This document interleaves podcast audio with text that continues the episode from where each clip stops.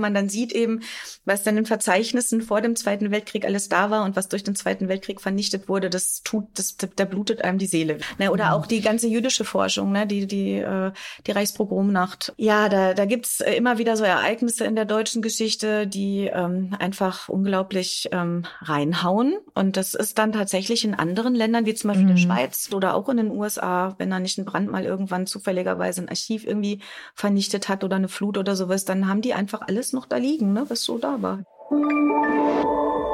Stern nachgefragt. Was wissen Sie über Ihre Familiengeschichte? Ich weiß total wenig. Es gibt ein paar alte Fotos, aber alles, was vor dem Zweiten Weltkrieg passiert ist, das liegt irgendwie im Nebel. Willkommen zu Stern nachgefragt. Ich bin Stefanie Helge und ich bin stellvertretende Chefredakteurin beim Stern.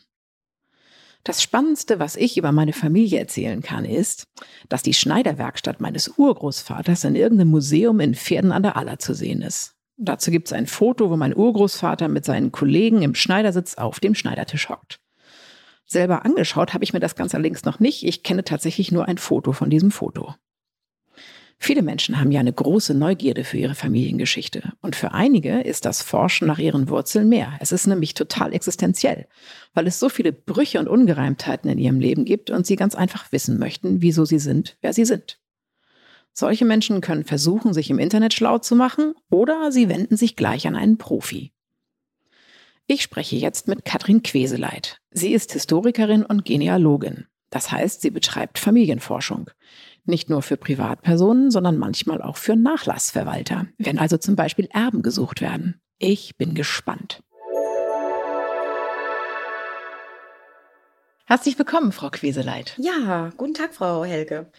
Ich persönlich kenne ja die Namen meiner Großeltern. Klar, ich kenne die sowohl mütterlicher als auch väterlicherseits. Aber ähm, wenn ich dann so weiterdenke, also zum Beispiel meine Urgroßeltern, ich habe so eine ganz vage Erinnerung an meine Urgroßmutter, aber ich weiß noch nicht mal mehr ihren Vornamen. Wie viel könnte ich über mich erfahren, wenn ich jetzt Sie bitten würde, mir bei der Erforschung meiner Familiengeschichte zu helfen? Ja, äh, wahrscheinlich ganz viel und alles. Wobei, naja, alles ist das ist natürlich Quatsch, weil ähm, das meiste, was sie über so persönliche Eigenschaften, ähm, ja, über ihre Großeltern oder Urgroßeltern erfahren können, ist wahrscheinlich immer noch über ihre Eltern, wenn sie noch leben. Das weiß ich jetzt natürlich nicht, wie das bei Ihnen ist. Doch, doch, die leben ähm, noch. ja, wunderbar. Dann ist das schon mal ein ganz toller Ansatzpunkt, äh, weil die erinnern sich ja selber an ihre Großeltern hoffentlich. Mhm. Also das wäre auch das Erste, womit ich anfangen würde. Ah, das heißt also, Sie würden tatsächlich Leuten, die sich für ihre Familiengeschichte interessieren, raten, was ja erstmal simpel klingt, ja, aber zunächst mal das Gespräch mit den ältesten noch lebenden Familienmitgliedern zu suchen. Ganz genau. Wenn man eben aus einem, weiß nicht, einigermaßen intakten Familienumfeld kommt, dann würde ich damit immer immer anfangen, weil ähm, man weiß nie, wenn die ältesten Familienmitglieder dann vielleicht auch gehen. Und ähm, dann würde ich wirklich empfehlen, über, weiß nicht, Videoaufnahmen, Audioaufnahmen, na, einfach ähm, Gespräche aufzuzeichnen. Na, und dann eben auch gerne nach so Details fragen.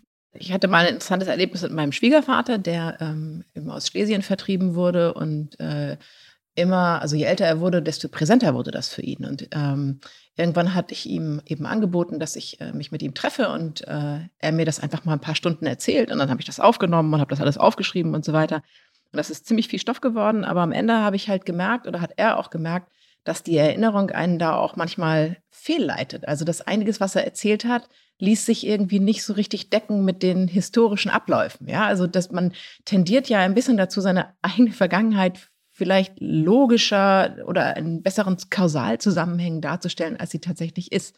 Kennen Sie das auch, dass sowas passiert?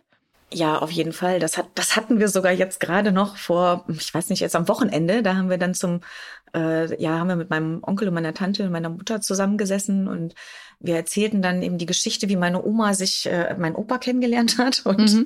in meinem Kopf war das in Konstanz passiert am Bodensee. Und meine Mutter sagt aber, nein, nein, die haben sich in Gelsenkirchen kennengelernt. Oh, und nicht ganz. Mm. also das Ereignis, was ich da so im Kopf hatte, das ist dann auch tatsächlich noch passiert, aber das war eben nicht das erste Mal, dass sie sich getroffen haben. Aber das liegt natürlich daran, und da gibt es inzwischen ja auch schon Studien zu, ne, dass unser Gedächtnis, ähm, ich, also ich glaube, das, das hat eine Dame irgendwie in, äh, in, in London an der Universität äh, eben mit Probanden durchgeführt, dass die halt ähm, irgendwie Ereignisse aus ihrem Leben erzählen sollten, meine ich, wenn ich mich da richtig dran erinnere. Zum Beispiel, ne? Das mit der Erinnerung ist immer so sehr selektiv. Und dann haben sie angefangen, aber auch gezielt, dann Informationen einzustreuen durch Suggestivfragen und haben dann die Leute immer wieder äh, interviewt über die, die, gleichen Ereignisse. Und je mehr sie an Suggestivfragen gestellt hatten, ne, wo man auch dann ah. zu eindeutigen Schlüssen kommt oder so, desto mehr haben die ähm, Probanden das eben für sich übernommen. Verstehe verstehe. Das heißt also, die Erinnerungsfähigkeit unseres, also von uns allen, ist im Prinzip ein bisschen manipulierbar. Gar nicht unbedingt, genau. weil uns jemand manipulieren will, sondern weil wir vielleicht so nach logischen Linien suchen in unserer Vergangenheit. Ja, zum Beispiel, genau. Ja, oder eben genau, das auch selbst zu rekonstruieren. Ne? Und dann ähm, füllt man dann die Lücken, die man vielleicht nicht Kennt hat. man ja auch schon mit Lebensläufen und so, ja. Genau. Ähm, Sie, Sie machen das ja äh, professionell. Also sind ja Genealogin und äh, erforschen eben auch als Historikerin äh, Familiengeschichten. Ähm, wie muss man sich Ihre Arbeit vorstellen? Wie fängt also ein Profi sowas an? Wie fangen Sie an, wenn jemand Sie bittet, äh, mehr zu erfahren über die Familie? Das ist absolut individuell. Immer. Jeder Fall ist völlig, also ich meine, die Strukturen sind immer gleich, aber jeder Fall ist anders. Und das kann eben sein, dass ähm, ja jemand an mich herantritt, der sagt, äh, ich habe äh, ja, ich suche meinen Vater, Ne, wir sind irgendwie durch, äh, keine Ahnung, den Mauerbau getrennt worden damals. ne, und dann ist meine Mutter ist dann im Westen mit mir geblieben und mein Vater war im Osten und dann haben wir uns aus den Augen verloren. Und dann ist das eben eine Recherche, die man halt im ja, 21. und 20. Jahrhundert führt und die ist dann auch ähm, vom Vorgehen her völlig anders als das, was ich jetzt zum Beispiel mache, wenn jemand an mich herantritt und sagt, äh, ich möchte gerne meine adlige Abstammung in Sachsen im 17. Jahrhundert erforschen oder so. Ne? Das ist, die würde ich auch gerne mal erforschen. das erste klingt so ein bisschen wie bei äh, Bitte melde dich, wenn genau. ich das äh, so mhm. sagen darf. Also das, äh, das heißt, also Sie suchen durchaus auch mal noch lebende oder vielleicht noch lebende mhm. Personen, wo jemand konkret jemanden sucht. Ähm, ist das schwierig? Also ähm, weil ich stelle mir ja vor, es gibt ja oft auch einen Grund, warum man sich aus den Augen verloren hat. Also vielleicht wollen die Leute gar nicht gefunden werden. Ja, das gibt's auch tatsächlich. Also ja, das, das kommt völlig darauf an. Also ähm, ich mache ja eben auch Erbenermittlungen für Nachlasspfleger und habe das eben eine Zeit lang eben auch beruflich bei größeren Erbenermittlungsfirmen in Deutschland gemacht. Und äh, wir hatten dann zum Beispiel auch schon mal den Fall, dass dann einer als Erbe gesucht wurde. Der war eben nach dem Zweiten Weltkrieg vermutlich aufgrund seiner Weltkriegsgeschichte als Soldat oder bei der SS oder also wir haben das nie richtig auflösen können. Ne, der ist dann irgendwie zur Fremdenlegion gegangen nach Frankreich. Und da wird dann der Name geändert und man kriegt neue Personalausweisdaten und alles Mögliche. Mm. Ne, und dann, dann war's das. Also das ist so, wir, also wir wussten ja, also ich, also wir hatten den quasi im 20. Äh, Jahrhundert in den 1980er Jahren in Hamburg irgendwo gefunden und das dann zurückrecherchiert. Und dann war halt einfach in Frankreich Ende. Ne, da kommt man dann nicht mehr mhm. weiter. Und ähm, also wenn jemand nicht gefunden werden will, dann ist es durchaus möglich, dass man ihn eben auch nicht findet. Ähm, ja, das, äh, das, das kann passieren. Also wenn dann Namensänderungen stattfinden, die man aus welchen Gründen auch immer nicht nachvollziehen kann oder was wir auch schon hatten, war, dass, äh, dass wir Erben gefunden hatten. Ähm, der Herr war, glaube ich, Staatsanwalt oder sowas und äh, war dann eben im Zeugenschutzprogramm Ah, okay, ja, da kommt man natürlich nicht weiter. Lassen Sie uns mal über diese ähm, Erbenermittlung später nochmal sprechen. Das interessiert mich sehr. Was ich jetzt äh, von Anfang gern wissen würde, ist, gibt es äh, Menschen, die äh, zu Ihnen kommen, die wirklich so diese klassische Familienchronik erstellt haben wollen, einfach um mehr zu erfahren, woher komme ich, wie bin ich geworden, wer ich bin, ähm, wo liegen meine Wurzeln? Genau, es kommen, kommen relativ viele Leute. Es ist auch so, also ich habe eigentlich sehr, sehr selten den Fall, dass, ähm, dass Kunden zu mir kommen, die ähm, noch nicht für sich selbst angefangen haben, also die völlig ahnungslos sind, sondern mhm. die meisten ähm, haben selber schon ähm, angefangen, aus intrinsischer Motivation heraus eben sich mit ihrer Familiengeschichte zu beschäftigen. Meistens ähm, stecken da auch ja eigene Lebensschicksale dahinter ne, oder ein generelles Interesse. Also ich meine in den USA, ich habe auch viele ja Kunden ähm, aus dem Mormonenumfeld das gehört zur religiösen Pflichterfüllung, eben seinen Stammbaum so weit zurückzuverfolgen, wie es irgendwie geht. Ähm, aber viele kommen auch einfach, weil sie sagen, ähm, ich habe da Brüche in meiner Biografie und ähm, verstehe nicht ganz genau, woher die kommen oder dem will ich nachgehen. Und dann habe ich angefangen mit Familienforschung. Das heißt, es gibt, ähm, am Anfang steht immer sowas wie eine Art Stammbaum oder sowas, ja, dass man guckt, wie weit man selber kommt äh, äh in der Erforschung der Familienstrukturen. Genau. Oder? Aber das ist ja das, was Sie auch vorhin zum Beispiel gesagt haben von sich selber. Ne? Ich kenne noch meine Großeltern und würde mhm. jetzt mich dafür interessieren und wo fange ich dann an? Also das ist eigentlich immer so ein bisschen die Kernfrage. Und ähm, das ist dann eben, wie wir ja auch gerade vorhin schon gesagt haben, ein bisschen unterschiedlich. Also zum Beispiel ist es so, dass wenn Sie jetzt anfangen würden, würden Sie jetzt eben anfangen damit, dass Sie Ihre Familie befragen. Dann tragen Sie erstmal die erinnerten Daten zusammen und einfach Eckpunkte, die für Sie vielleicht auch spannend sind, aus den Biografien heraus. Ja, dann haben Sie gesagt, äh, oder ne, es gibt dann eben Fluchtgeschichten. Ja, dann guckt mal, aus welchen Regionen kommen die. Ne, sind das, also die Basics sind eigentlich immer Daten, vollständige Namen und ähm, die Orte. Ne, das ist auch immer super wichtig.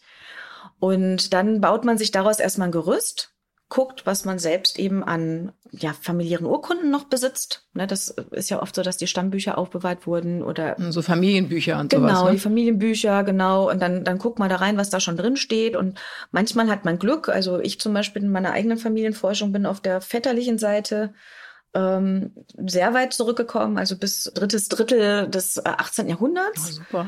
also einfach nur dadurch, was die Familie so gesammelt hat. Mhm. Und ähm, ja, auf der mütterlichen Seite sieht es eigentlich auch ganz gut aus, bis auf meine Urgroßmutter.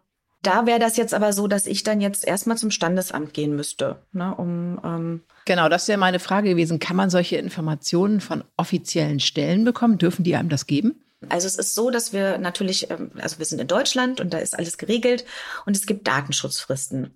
Ne, das bedeutet, dass 30 Jahre zurück von heute ab alle ähm, Sterbefälle datengeschützt sind.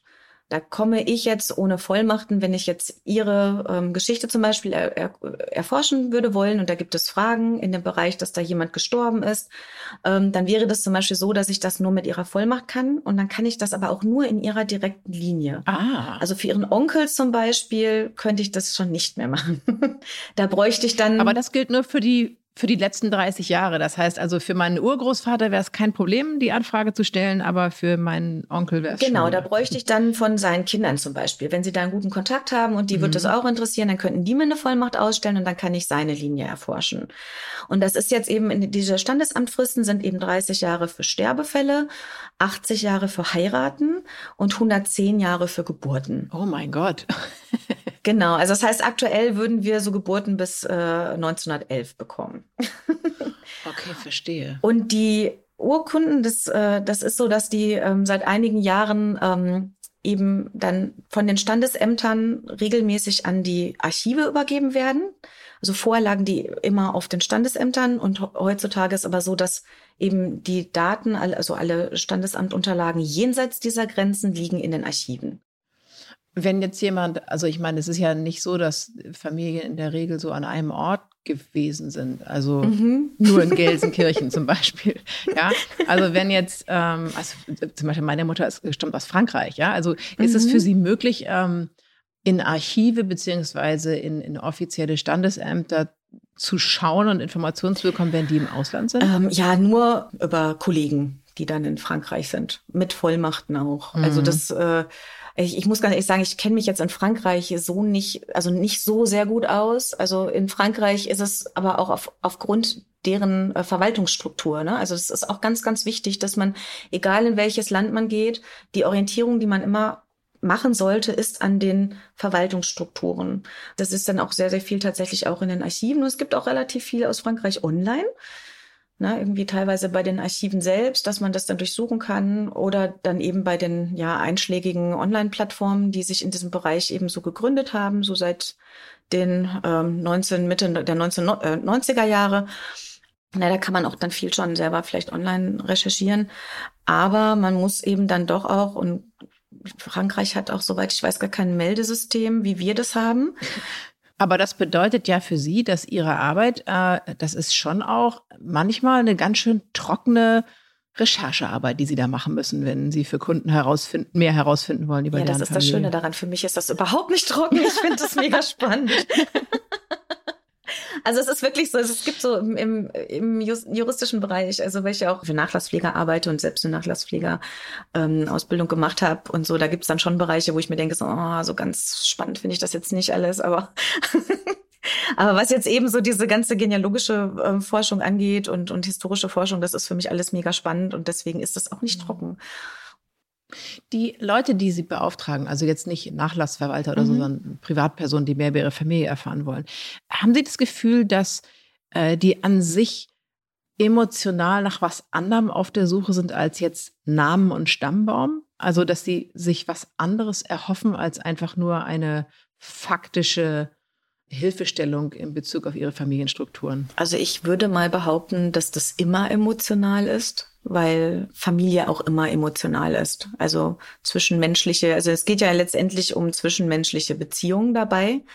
Und dann in diesem Fall dann nicht nur um die der näheren Verwandtschaft, sondern eben auch der entfernteren Verwandtschaft. Also ich habe da, das ist so ein bisschen meine Erfahrung, dass ich ähm, jetzt so in diesem gesamten Familienforschungsbereich, also ich war ja auch in den USA unterwegs und Die Amerikaner sind in der Hinsicht äh, sehr viel aktiver, ne? Also das sieht Ja, man auch im das Internet. ist so. Das ist eine Mhm. Menge Sachen zur Ahnenforschung und erforsche deine eigene Familie und so. Die sind da sehr aktiv, ne? Ja, das ist vielleicht das so meine These. Das liegt daran, dass sie ein Einwanderungsland sind und Mhm. ähm, dass einfach wichtig ist, da die eigenen Wurzeln für sich klar zu haben. Und ähm, ich denke auch vielleicht, aber das, das, also das, da, da, da musste ich jetzt in letzter Zeit wirklich viel drüber nachdenken, weil ich ähm, mich eben dann doch noch mal auch mit dem Unterschied zwischen den USA und Deutschland beschäftigt habe. Ähm, weil in, im Grunde ist es so, dass wir in Deutschland sehr, sehr viele historische Brüche haben eigentlich. Ähm, Durch durch Kriege Kriege, und genau. Und Wände Genau, und- ne? ja, Also mhm. wir haben immer wieder, ne, auch, auch gerade, das muss man sich auch nochmal bewusst machen, dass wir so nach 1945 diese ganze Friedenszeit, die wir aktuell haben, das gab es Mhm. vorher so nicht in Europa. Jedes Jahr war irgendwo irgendeine Form von Krieg.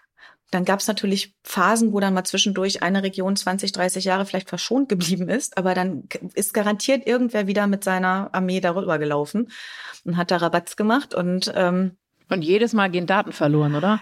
Nee, nicht unbedingt, weil ähm, Zweiter Weltkrieg, ganz klar, ne, da sind gerade die äh, deutschen Ostgebiete, ähm, ne, wo dann äh, eben die, die äh, Wehrmacht sich zurückgezogen hat und die Rote Armee nachgerückt ist, da ist unglaublich viel verschwunden und äh, verloren gegangen und verbrannt. Mhm. Und ne, oder auch in Frankfurt, irgendwie, was die, die ganzen Bombardements da mit dem Archiv angestellt haben, wo ja Frankfurt war ja auch Kaiserstadt und ich bin ja Mediavistin im Ursprung mal gewesen.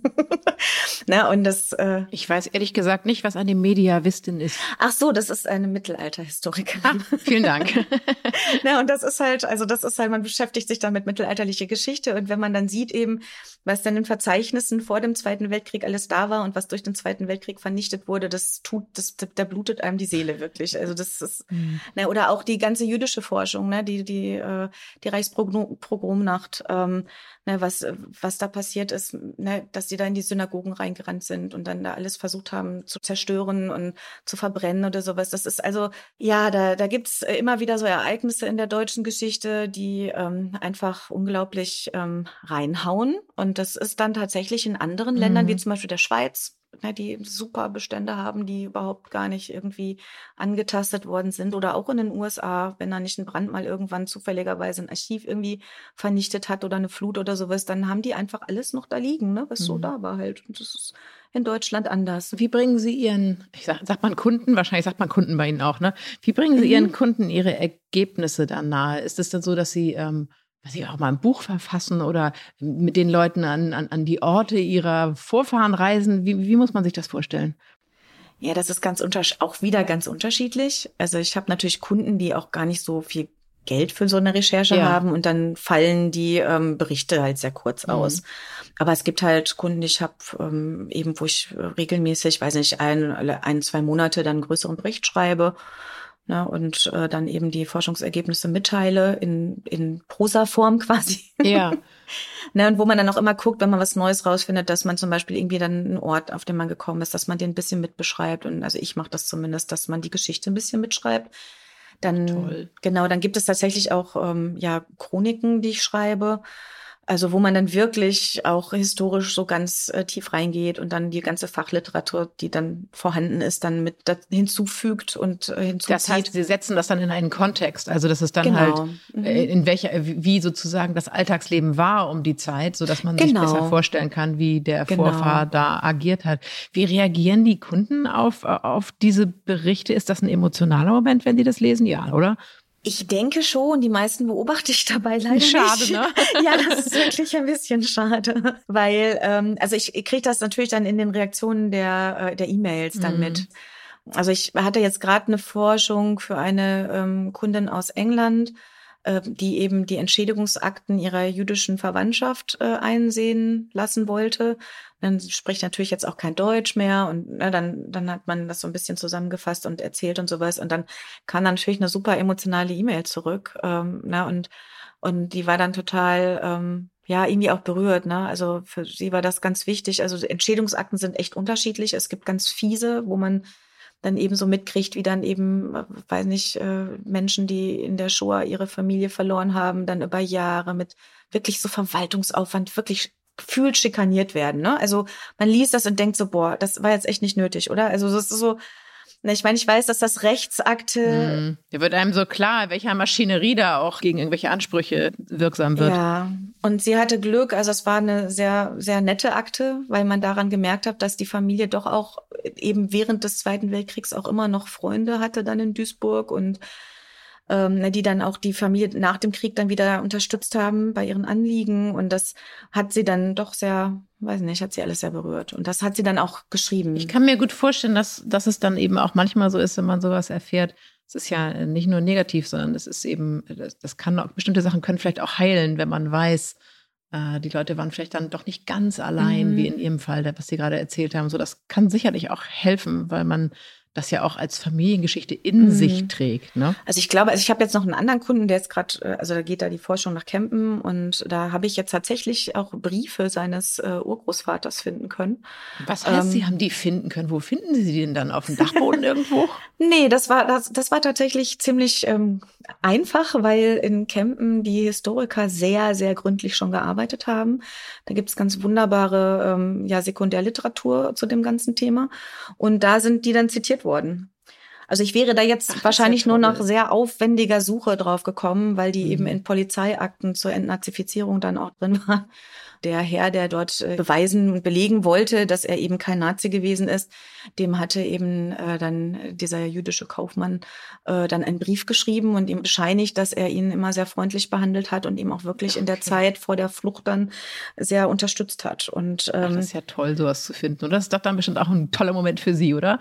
Ja, auf jeden Fall, weil ähm, ich hatte mich, ich hatte mich eigentlich schon darauf eingestellt, dass das eine größere Recherche wird und das wäre dann eine Riesensucherei gewesen. Aber so war ich dann echt meinen Kollegen sehr dankbar, die da ganz, ganz fantastische Vorarbeit schon geleistet haben und wo ich jetzt viele, viele Fragen dann auch schon beantworten konnte. Genau. Lassen Sie uns noch mal kurz über diese Erbenermittlungen sprechen. Also ich meine, das fasziniert ja, ja wahnsinnig viele Leute, weil und das vielleicht die wichtigste Frage vorweg: Gibt es den reichen Erbonkel aus Amerika vielleicht doch? Das ist eher so, dass vielleicht gibt es ihn ja, aber das sind dann nicht die Fälle, an denen ich arbeite. Schade. Also es ist genau, es ist eher, ähm, obwohl das stimmt nicht ganz. Also ich habe auch schon ein paar Fälle jetzt aus den USA gekriegt, wo in den USA eine deutschstämmige Person verstorben ist und die dann tatsächlich nach ihren deutschen Erben suchen. Das ist Aha. so. Ähm, aber hauptsächlich behandelt man natürlich ähm, ja Sterbefälle, die in Deutschland geschehen sind. Wer ist da der Auftraggeber? Es gibt da zwei Wege quasi. Das eine ist, ähm, dass eben das Nachlassgericht äh, feststellt, da ist eine Person verstorben und sie konnten dann nach Begehung der Wohnung, äh, also das Ordnungsamt stellt, wird meistens gerufen, ne, wenn jemand verstirbt und äh, ne, von den Nachbarn werden die angerufen und dann kommt das Ordnungsamt und die Polizei und schauen sich die Wohnung an, gehen da schon mal durch und gucken, gibt es irgendwelche Telefonbücher oder Adressbücher oder sowas, die offen rumliegen oder ein Laptop oder was weiß ich nicht was und ne, wo man schon mal irgendwie Angehörige feststellen könnte. Und wenn das eben nicht offensichtlich ist, dann wird, wenn ein vermögender Nachlass vorhanden ist, in der Regel ein Nachlasspfleger eingesetzt und der hat dann ähm, eben auch die Pflicht, die Erben zu ermitteln. Ganz blöde Frage. Woher mhm. weiß Weiß man denn, ob ein Vermögen da ist? Ja, das wird dann vorher von dem Nachlasspfleger in der Regel ermittelt. Also der geht dann nochmal gründlich in die Wohnung, durchsucht wirklich alles. Also das ist auch was, was ich selbst schon gemacht habe, wo man dann wirklich unter den Kopfkissen und in den, so unter der, also wirklich ganz klassisch, ne, im Schrank unter der Ah, Unterwäsche okay. nachguckt und und, äh, und äh, unter der Matratze, Ob da Wertgegenstände sind Wertgegenstände oder sind, genau, Kontobücher. Konto, genau, Kontoauszüge, ähm, Sparbücher, äh, weiß ich nicht, irgendwelche Depots vielleicht, ne, manchmal auch in der Schweiz, ob man irgendwie einen Schlüssel zu einem Schließfach findet und dann geht man halt zur Bank. Also dann kriegt, wird man natürlich bestallt vom Gericht, also die geben einem eine offizielle Ermittlungsvollmacht also den, dem Nachlasspfleger. Und wenn ich jetzt nur Erbenermittlung für die Nachlasspfleger mache, dann geben die mir eine Untervollmacht. Dann wird das alles ausgestellt und dann kann ich mich quasi hinsetzen und anfangen, sobald es Anhaltspunkte gibt, eben die Familie zu recherchieren. Das machen einige Nachlasspfleger auch einfach selbst oder geben das an Anwaltskanzleien ab. Das ist ganz unterschiedlich. Aber nur, wenn es was zu vererben gibt. Also nicht, wenn jetzt sagen wir mal ein Haufen Schulden da ist und man sucht jemanden, der die Schulden erben Ja, also die Erbenermittlung gehört eigentlich äh, vom Gesetzgeber immer dazu. Und wenn Erben auch in nicht vermögenden Nachlässen festgestellt werden, dann werden die zumindest gefragt, wollt ihr das Erbe antreten? Ich habe äh, letzte Woche gelesen, dass auf äh, deutschen Banken zwischen zwei und neun Milliarden Euro liegen sollen, die halt von Verstorbenen sind. Also die liegen da einfach auf Ja. den Konten rum. Und die Banken haben natürlich jetzt gar nicht unbedingt so ein Interesse daran, dass da jemand gefunden wird, weil das Geld irgendwann nach einer bestimmten Zeit, ich weiß jetzt nicht mehr, wie viel das war, an die Bank fällt. Einfach so. Genau, das kommt drauf an. Also wir haben eine Zeit, also eine Frist von 30 Jahren in Deutschland. Also es ist auch so, wenn ein vermögender Nachlass ähm, festgestellt wird und der Staat sich dann um den kümmert und keine Erben ermittelt werden können, dann liegt es erstmal bei der staatseigenen Bank rum. 30 Jahre und nach den 30, nach dieser Frist von 30 Jahren, da wird dann eben noch gewartet, ob irgendein Erbe dann doch mal feststellt, dass keine Ahnung, Großonkel Hugo oder so, dass, ne, dass der verstorben ist und dem was hinterlassen hat oder so. Ne, ich meine, das ist natürlich, das, da drauf zu kommen, dann, ne, da muss man wissen, wo sind die Personen verstorben, an welchem Ort, welches, welches Gericht ist dann zuständig, welch, ne, welches Nachlassgericht und dann müsste man da anfragen und haben die eine Akte dazu und da muss man wissen, wann ist Onkel Hugo geboren und ne, also wann ist er verstorben und ne, das, das ist halt, also ne, auch das, das ist ja auch so, dass, dass wenn eine Person jetzt nicht in seinem Heimat, also an seinem Heimatort verstirbt, also wenn ich jetzt heute keine Ahnung, nach Leipzig fahren würde und dann würde ich da überfahren oder sowas, dann wird das ja auch gar nicht in Haltern beurkundet, sondern in Leipzig. Schön ne? Also plakatives Beispiel, Frau Queselein. ja, also das ist so. Ne, also das müsste man als Angehörige dann erstmal alles wissen. Ja. Wenn Sie sich auf die Suche machen nach Erben, kontaktieren Sie die dann auch oder sagen Sie quasi nur dem Nachlassgericht oder wer da zuständig ist, wo derjenige ist? Weil ich stelle mir vor, Sie oder irgendwer anders würde bei mir anrufen. Ich wäre total Mhm. misstrauisch. Ja, natürlich. Das ist, das ist auch so. Nein, also das ist, da kommen wir jetzt quasi zu dem zweiten Weg, den man noch nehmen kann als Erbenermittler. Und zwar ist das so, dass ähm, diese Fälle, die, ähm, die, wo niemand recherchiert werden konnte, also keine Erben, werden im Bundesanzeiger ausgeschrieben. Und dann gibt es eben ähm, frei arbeitende Firmen.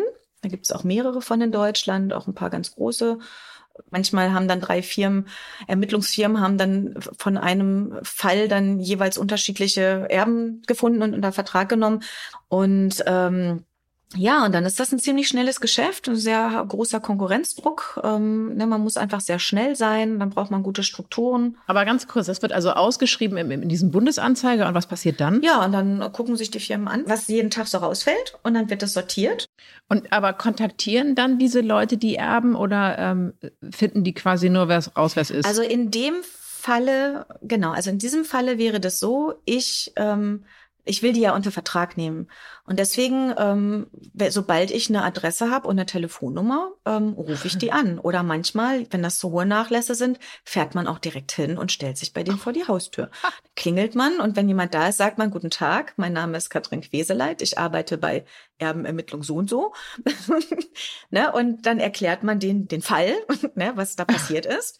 Und dann bringt man dann am besten auch schon einen Stammbaum vielleicht mit, damit es einfach ein bisschen seriös aussieht, weil die meisten Menschen sind ja wirklich dann erstmal überrumpelt und denken, kann das sein oder genau. Ja, da wird man sagen, ja klar, genau. Genau, tschüss. gerade am Telefon, ne? also in dieser Zeit, wo ich da angefangen habe, da gab es ja dann noch immer diese Warnung so, ne, irgendwie, ja, passen Sie auf, Sie werden am der genau Enkeltrick. der Enkeltrick oder ne, genau. Und dann war das schon wichtig, dass man halt dann die Familien schon gut recherchiert hat, damit man denen dann einfach sagen könnte, hören Sie zu, das ist jetzt kein Nepp, ne? Der und der waren ihre Eltern und die und die waren ihre Großeltern, trifft es zu. Na, und wenn sie dann gesagt haben, ja, nein, vielleicht, also gab auch manche Leute, die haben gesagt, so, ja, ich will da jetzt erstmal drüber nachdenken, rufen Sie vielleicht in zwei Tagen nochmal an. Was war so das, das Absurdeste, was Sie da erlebt haben? Also irgendwie das, das, vielleicht das krasseste und vielleicht auch mit berührendste war eben eine Familiengeschichte, die sich auch hier im Ruhrgebiet zugetragen hat. Da habe ich durch diesen sehr ungewöhnlichen Nachnamen, den die hatten, habe ich die Familie, ich glaube, innerhalb von fünf Minuten oder so im Internet recherchiert und habe die dann angerufen. Super. Genau, die haben dann auch sofort gesagt, ja, das sind wir. Und die kamen dann halt aus, äh, ja, aus, äh, eigentlich aus, stammten aus der Ukraine. Dann war natürlich auch gerade da Mhm. der, äh, der Ukraine-Konflikt ausgebrochen, also wo dann auch schon klar war, so, ups, das wird voll schrecklich, da irgendwelche Urkunden zu besorgen. Und ich habe dann da sehr auf diese Familie gehofft, dass die dann sagen, ja super, das passt alles. Aber ähm, die haben dann gesagt, ja, ähm, die, die Dame, die da verstorben war, die war dann so ruppig vor ihrem Tod zu denen, dass die das Geld einfach nicht wollten. Da hat die gesamte Fa Familie Oh, gesagt, so wirklich? nein, das wollen wir nicht. Das ist ja, Ja. Die, die muss ja wirklich nicht nur ruppig gewesen sein, sondern eine fiese Tante, dass man das Geld nicht mal annehmen möchte, äh, wenn sie dann Ich glaube, tot sie ist. war einfach dement und hat die Familie nichts mehr so erkannt. Also das, was sie so erzählt haben, aber das hat dann Mhm. ihre Cousins dann so schrecklich verletzt, ne, dass die waren da so gekränkt und enttäuscht und, und unglücklich auch drüber. Dass, also das war dann wirklich so, dass die das wollen wir nicht. Und ich hatte auch noch mal so einen Fall, der war dann immer so nach Norddeutschland, wo wir einen Erben gefunden haben, der dann, der dann auch sagte so, ja, eigentlich interessiert ihn das alles nicht, aber das war dann so, dann konnte man halt sagen so, ja gut, aber vielleicht interessiert das ihre Kinder oder ihre Enkelkinder und sie müssen das ja nicht behalten, ne? Und, Und hat auch, das angenommen? Ja, der hat das dann angenommen. Mhm. Sehr gut.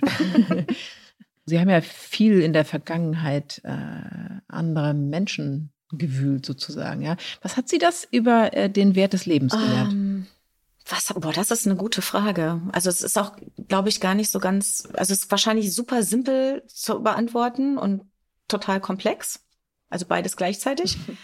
Wie meistens. Das eine ist, dass ich sehr, sehr dankbar dafür bin, dass wir in der BRD in 2021 leben.